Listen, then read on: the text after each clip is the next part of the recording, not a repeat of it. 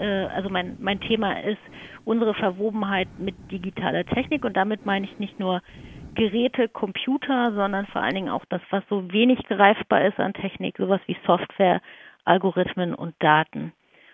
Das ist das allgemeine Thema. Ne? Mhm. Und ich mache, ich untersuche äh, digitale Technik halt am Beispiel von äh, Ver Verdatungsprozessen in der Medizin oder also im Prinzip mein, mein Bereich sind, ist im Bereich Medizin. Und da habe ich sozusagen die beiden Beispiele, einmal die Risikoscores in der präventiven Medizin als ein Beispiel, wie äh, Verdatung, gesundheitsbezogene Verdatung läuft, also als ein kleiner Teil von dem, was unter E-Health oder M-Health diskutiert wird. Das andere Beispiel sind Zyklus-Apps, die jetzt nicht zwangsläufig in der, in der direkten medizinischen Interaktion sind, sondern etwas, was ja Leute individuell nutzen. Und dann zur Erläuterung, was genau ist unter Risikoscores zu verstehen und welche Rolle mhm. spielen mhm. die in der präventiven Medizin?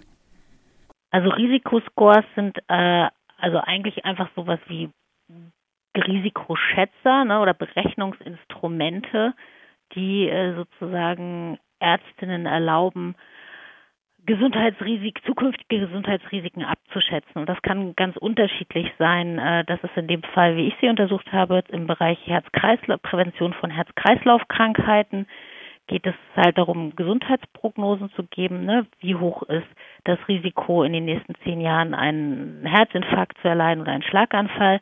Risikoscores werden aber auch viel eingesetzt, um Entscheidungen zu treffen. Äh, wenn man jetzt den Fall hat, Patientin A hat Vorhofflimmern, wie hoch ist das Schlaganfallrisiko? Soll ich deshalb ein gerinnungshemmendes Medikament einnehmen oder nicht? Heißt es also einfach für als ein als ein als eine Entscheidungshilfe, die Medizinerinnen nutzen. Das hat natürlich auch was, gerade in der Prävention, einfach äh, damit zu tun, wie wir eigentlich, also wie Ärztinnen und Patientinnen dann über Risiko reden und das verhandeln oder auch was dann Individuen, also Patienten vielleicht tun sollen.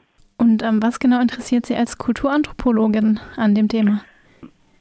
Also da Technik und solche Berechnungsinstrumente, egal ob jetzt digital oder nicht, immer schon Teil von ja, sozialen Beziehungen, Interaktionen sind und wie wir uns denken, ist für mich einfach spannend, wie einerseits Technik sozusagen unsere Alltage mitgestaltet und Teil davon ist und was für Effekte das hat und gleichzeitig aber auch Technik fällt ja nicht vom Himmel, ähm, sondern hat halt auch immer bestimmte Ideen von, ähm, wie zum Beispiel Gesundheit ist. Oder in dem Fall ist es ja ganz stark eine Idee davon, dass man Gesundheit vermessen kann und Körper vermessen kann. Und äh, solche Ideen eigentlich, da könnte man sagen, es gibt halt, wir haben noch ganz viele andere Ideen davon, was Gesundheit ist oder wie wir Gesundheit messen oder beurteilen. Und ähm, mich interessiert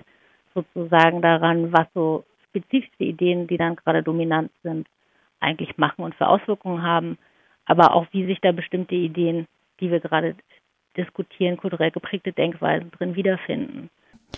Neben den Risikoscores in der präventiven Medizin haben Sie sich auch mit Menstruationszyklus-Apps beschäftigt. Mhm. Wie sind Sie da genau vorgegangen? Mit wem haben Sie da gesprochen?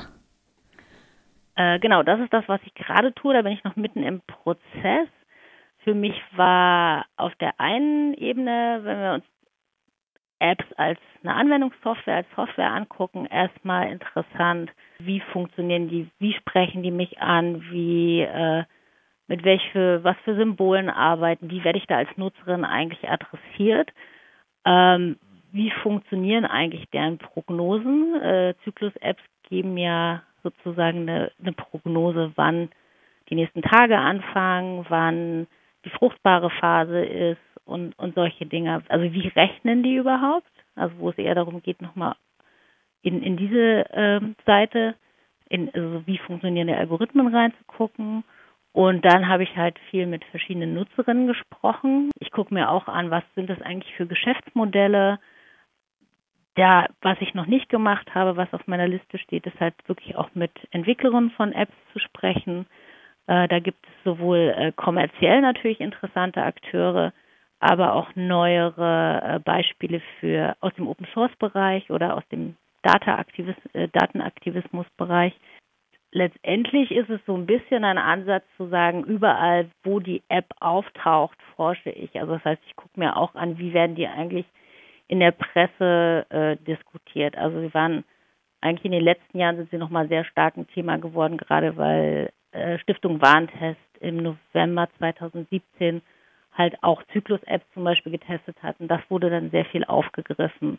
Ich habe auch mit Gynäkologinnen gesprochen, genau, inwiefern die das mitkriegen oder als Problem wahrnehmen ähm, im Bereich von äh, Akteuren, die im, im ganzen Bereich Sexualberatung sind, die auf einmal sagen, vielleicht einige sagen, oh, oh nein, jetzt äh, verwenden Teenager nur noch Zyklus-Apps und denken, so funktioniert Zyklus oder andere sagen, nein, das ist aber empowern. Und Im Vorgespräch hatten Sie auch gesagt, dass es auch interessant ist, also einfach auch zu schauen, welche kulturellen Vorstellungen von Gesundheit auch diesen Apps eingeschrieben sind oder auch ja. transportiert werden. Können Sie da noch mal ein bisschen was zu sagen? Na, also das sind auf verschiedene, auf verschiedener Ebene, ne? Was auch viel in der in der Presse hervorkommt, ist zu sagen, man man man äh, guckt sich diese Apps an und man ist erstmal mit sehr viel Rosa und Blümchen äh, konfrontiert, wo man so sagen könnte, okay, was heißt denn das eigentlich, wenn da äh, feminine Technik sozusagen als Technologie gestaltet wird und die muss offenbar so aussehen und dann gibt es die Akteure, also die äh, App-Provider, die sagen, nein, wir machen es definitiv anders, aber da sind auch Ideen davon, wie soll eigentlich Technik für Frauen aussehen. Gleichzeitig enthalten die Apps ja sehr viele Kategorien davon, was ich mittracken kann. Sei es, dass ich sagen kann, ich kann mir mein, äh, PM, meine PMS-Cloud an, anzeigen lassen oder unheimlich viele Symptome, die ich persönlich vielleicht mit Menstruation verbinden oder nicht irgendwie mittracken. Und dadurch werden halt aber auch viele Verbindungen hergestellt, dass das offenbar was miteinander zu tun hat. Viele Apps stellen sozusagen Links zu weiteren Informationen, zu Diskussionen zur Verfügung oder selbst nochmal äh, Möglichkeiten für Austausch. Einige Nutzerinnen sagen manchmal, das hat auch so ein bisschen was wie, wie eine Frauenzeitschrift, ne, wo man dann nochmal so verschiedene Themen kriegt. Will dazu jetzt gar kein Urteil treffen, ob das so ist oder nicht, äh, sondern eher ist es interessant, was für Themen tauchen da auf. Und das sind sozusagen Sachen, die ja durch Apps nicht neu erfunden werden, sondern wo einfach eine Verhandlung, was für ein Bild gibt es von Menstruation, was heißt das, ne, was für Zustände sie sind, was sie interessiert und so weiter. Ähm, da haben wir immer schon Ideen davon drin, wie wir gerade Menstruation denken. Und gleichzeitig machen aber die Apps auch, ähm, also schaffen selber nochmal wieder eine neue Form, wie wir Menstruationsdenken, indem sie uns auf einmal Zyklus halt als Prognose anzeigen, Fenster vorab anzeigen, äh, visualisieren und solche Sachen.